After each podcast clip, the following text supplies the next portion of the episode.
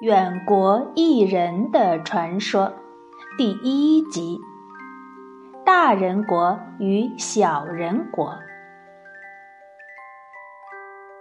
相传，当年大禹为了治水，走遍了九州大地，天下万国。据说，他和他的助手伯益写了一本叫做《山海经》的书。在这部书中，记载了治水过程中所见到的各种各样的有趣的事情，其中大人国和小人国的传说特别多。在太阳和月亮升起的地方附近有一座山，叫做波谷山。波浪的波，谷子的谷，波谷山。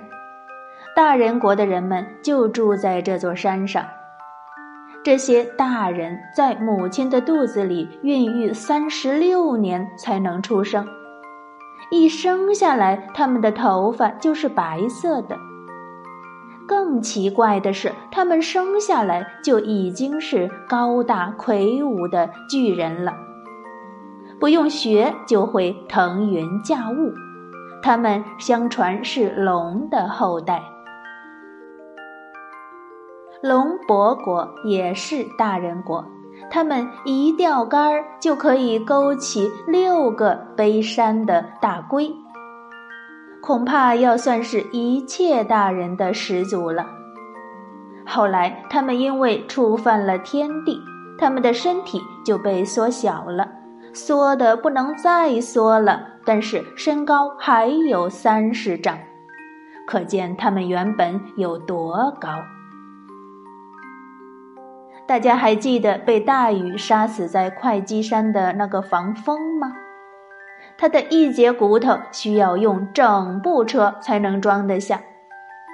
他是后世巨人的祖先。除了人间，在天上也有巨人，比如把守天庭的门阙，它长着九个脑袋，力大无穷。拔一棵大树，就像揪一棵小草一样。他要是发起怒来，成千棵的大树不一会儿就能拔光了。地狱里也有大人，那就是把守幽都的吐蕃。吐蕃的头上长着锋利的角，肚子大大的。他用血淋淋的大手驱赶着那些幽都里的鬼魂，而小人国的人只在人间活动。在海外有一个叫做焦瑶国的小人国，焦就是一个单人旁一个焦急的焦，也读焦；瑶呢，其实是。侥幸的侥，这里是多音字，在这里必须读成尧，也就是一个单人旁一个尧帝那个尧，焦尧国是古代传说中的一个矮人国，小矮人国。这里的人们天生矮小，能长到三尺，那就是大高个了，最小的只有几寸那么长。他们和中原地区的人一样，穿衣戴帽，非常斯文，住在山洞里。他们非常聪明，会制造许多灵巧的东西。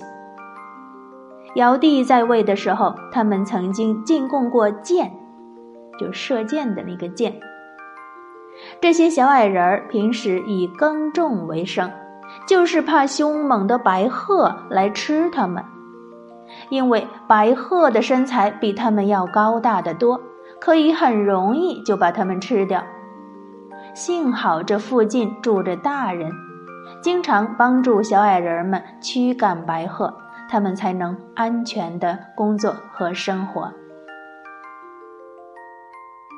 这个焦瑶国里面，还有一类很奇特的小人儿，叫做军人。不是当兵的那个军人啊，是那个细菌的菌，就蘑菇那个菌。据说在银山上有一棵女树，女人的“女”有一棵女树，就是这些小军人栖息和玩耍的地方。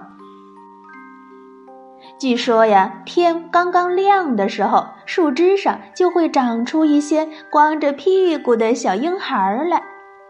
太阳一升起来，他们就会爬下女树，到陆地上去行走、嬉戏和玩耍。可是太阳一落山，这些小婴儿就会消失在地面上。第二天，在树枝上又会长出另一批新的小婴儿。在西海中有一个大石国，在这个国家的岸边岩石上生长着一些红叶子、青枝干的树，这些树上生长着一些小孩儿，只有六七寸那么长，脑袋连着树枝。整天笑嘻嘻的，他们的手脚都可以动，只是他们头连接着大树，离不开这棵树。如果有人把他们从树上摘了下来，他们马上就会死掉。这类小人儿也叫军人。大人国和小人国里的人，只是身体发育异常的人类而已。但他们似乎又和长寿联系在一起，比如咱们前面所讲到的龙伯国的那些大巨人，据说能活到一万八千岁；迟疑国的小人儿也能活到一万岁呢，真是长寿。好了，关于大人国和小人国，其实是。巨人国啊和小人国，我们就讲这么多，还是挺有意思的。好了，小朋友们，晚安。